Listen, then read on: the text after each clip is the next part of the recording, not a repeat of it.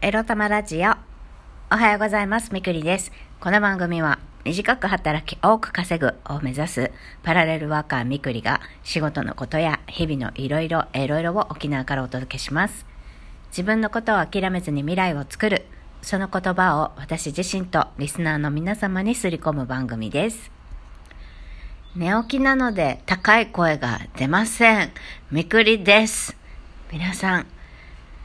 すっきりお目覚めですか？まだ火曜日です。はい。あー、鼻声、えーこの収録終わったらね、携帯の充電もちょっと、あの、増えるでしょうから、それから、音楽を聴きながら朝の散歩に行きたいと思います。はい。そんなわけで、今日のテーマはこちら。ダイエット外来ダメでした。についてお話ししたいと思います。ダイエット外来ね、昨日行きました。何がダメだったかと言いますと、医者がダメでした。あのね、お医者さんがいい加減でした。えーっと、なんか、あの、普通のね、内科クリニックさんなんですけど、なんか多分そこに、普通に内科やっててもお客さん来ないから、なんか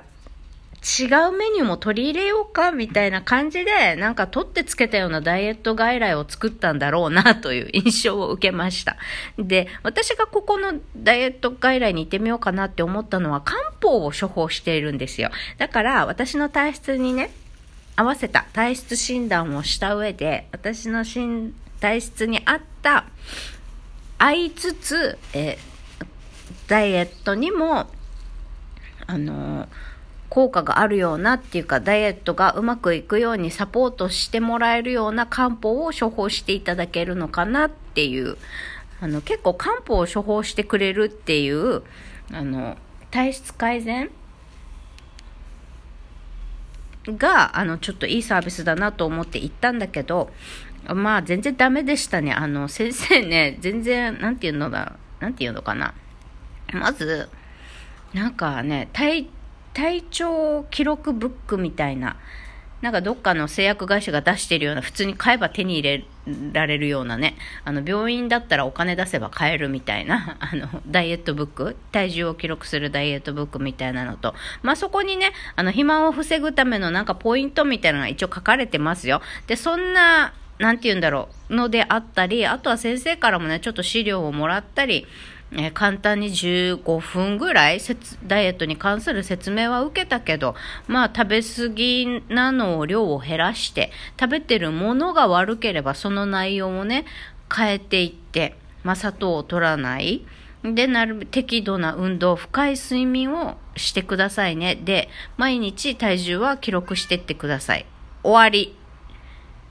そんなの誰でも言えるわっていうね。あの、一応わかるんですよ。ダイエットサロンにも行って分かったんですけど、ダイエットにね、斬新で新しいものなんてないんですよ。確実に堅実にね、あの、健康的に痩せていきたいのであれば、本当まず食事の内容を見直すっていうこと。た私みたいに量を食べ過ぎだったり、えー食べてるものが悪い、コンビニ弁当が多い、低添加物たっぷりで、高カロリー、高脂質、あと糖質も多い、砂糖も多い、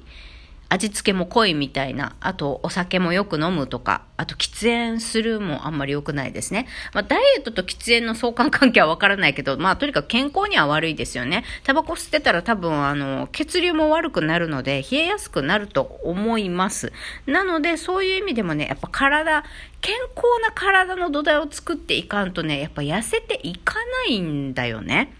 不健康なままで痩せられる人って覚醒剤やってるかなんかおかしいことやってないと痩せないんですよ。極端に食べないとかね。まあそれは置いといて、そう、とにかく健康的な体づくりという土台を作りながら、健康的、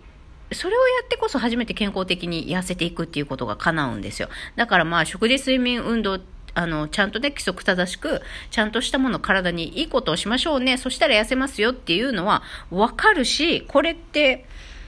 もうダイエットの基本だから、なんか皆さん、例えばなんかすっごい即効性のあるダイエット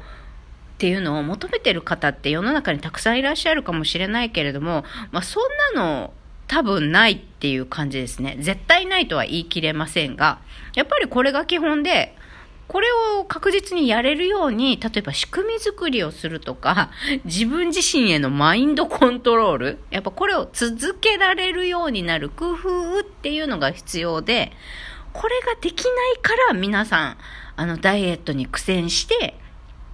お金、高いお金を払ってサロン通ったりとかなんとかするわけですよ。私みたいにね。うん。で、あごめんなさい。話戻ります。当たり前のことを言うんです。5分ぐらいでね。当たり前のことを言って。で、漢方は、あの、体質診断なしで、なんかこれ飲んでくださいみたいな、あの、便秘とかむくみとかに効くみたいなのを出されたんですよ。で、えっ？てなって、あの、私漢方が目的で今日来ててあのそのもちろん漢方飲んでどんどん痩せるとはもちろん思ってってないのはわかるんですけど、まあ、ダイエットする上で私が血流悪いだとか冷え性があの改善しなくて不眠に悩んでるとか、まあダイエットでもちゃんと寝るっていうのは大事なんでね、まあそういうダイエットの妨げになっている私の体質上の悩みをあの漢方でサポートしてもらえたらと思って、そういう目的でここ、高校の病院を選んで今日来てるんですって言ったら、あ、なんだ、それは早く行ってもらえればとか言って、なんか先生慌て出して、なんかちっちゃい漢方の手帳みたいなのが、なんかごそごそごそごそ見てるんですよ。で、僕漢方の専門、専門じゃないんで、とかって言いながら、なんかガサガサ見てて、で、私体質としてはよく血虚ですねって言われるんですよって。で、今日先生が出そうと思ってた漢方が私の血虚という体質にね、体質をさらに悪くするようなものでなければいいと思うんですって言って、です。ああ、なるほど、そうですかみたいなガサガサガサガサで、あ僕、漢方の専門じゃないんで、あの、今日、今日でいきなりこれっていう、あの、薬は選べないんですが、とか言い出してさ、ざけんじゃねえよと。お前だったら漢方帰れこんな専門家でもないくせに金取ってんじゃねえよと。まあ、要はね、多分この先生ね、まあ普通にね、西洋医学の内科医としてお仕事されてて。で、まあ漢方だ、漢方も出してやってみるかみたいなね、なんか取ってつけたような、あの、漢方の処方してるんじゃないかなと思うんですよ。で、漢方をね、ざっと見たときにですよ、体質診断とかそういうのを関係なく、いろんなね、あの、何百、何十、何百ってあるのかな、漢方って。たくさんありますよね。漢方の中でも、例えば、えー、肥満を防ぐ。まあ、例えば、えー、排尿を促すとか、む、あの、むくみを取るとか、そういった、あの、ダイエッをサポートするのに効果的な漢方をね、多分体質診断しないで、漢方の、えー、薬効だけを見て多分処方してたんじゃないのかな。誰に対しても同じものをね、あ、これダイエットに効きそうみたいな薬効だけを見て、誰に対しても同じ漢方を処方してらしたんじゃないのかなっていう気がしたんですよ。で、もう私も呆れちゃって、あ、じゃあ、もう、先生が今日、あの、当初出そうと思ってた、まあ、ダイエットにさ、ダイエットのサポートになるだろうと思われる漢方を出していただければ結構ですって言ったら、あ、そうですかつって、じゃあ、これで問診終了です。あの、外に診察室の外出て待っててくださいってなって。もう、あぜん。いやー、まあでもいろいろここから学ぶことがあったよね。もっとさ、あざけんじゃねえよと。あ、じゃあもう今日薬いらないです。ちゃんと勉強もしてない人から処方してもらうなんて恐ろしすぎます。つって、あの、もっと思ってること言って、薬いらないって言って診察代だけ払って、っていうかなんなら診察代も払いたくなかったけど、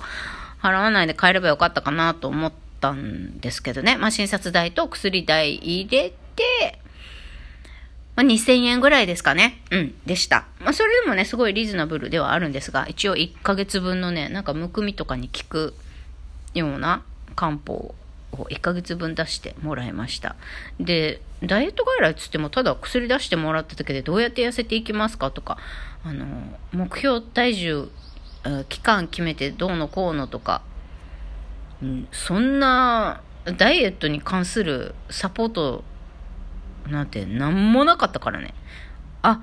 ダイエットの期間決めますかとか言って。はみたいな。なんか本当にね、あの、ただの内科医が、取ってつけたようにこの外来作ったんだろうなっていう印象を受けたんですよ。で、ああ、病院選び失敗したな、みたいな。まあ、しょうがないんだけどね、ネットだけで全部、あの、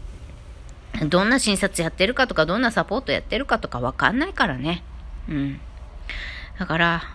まあ自分の責任でもあるんだけど、今、医者選び間違ったなっていうことで、もうこの、えー、病院には通わないことにしました。はい。あの、選んだ病院が悪かったです。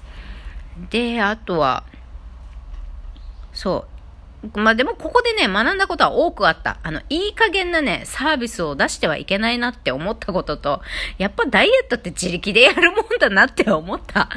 あの、どこ行ってもね、大体言うこと一緒だからさ、これをできるようになる自分にね、やっぱ自力でやれるように、あの、やれるようになろうって、その自分の経験をね、やっぱお金にしていこうかなと、私は思いましたね。いろんなダイエット本を読んで実践してね、あの、自分を痩せさせて、綺麗になって、自分分を好きになれるように、自信を持てるようになろうと思いました。まあ、サービス作りの意味でもね、こういう誠意のないサービス作りとか対応とかしちゃいけないんだなっていうのをね、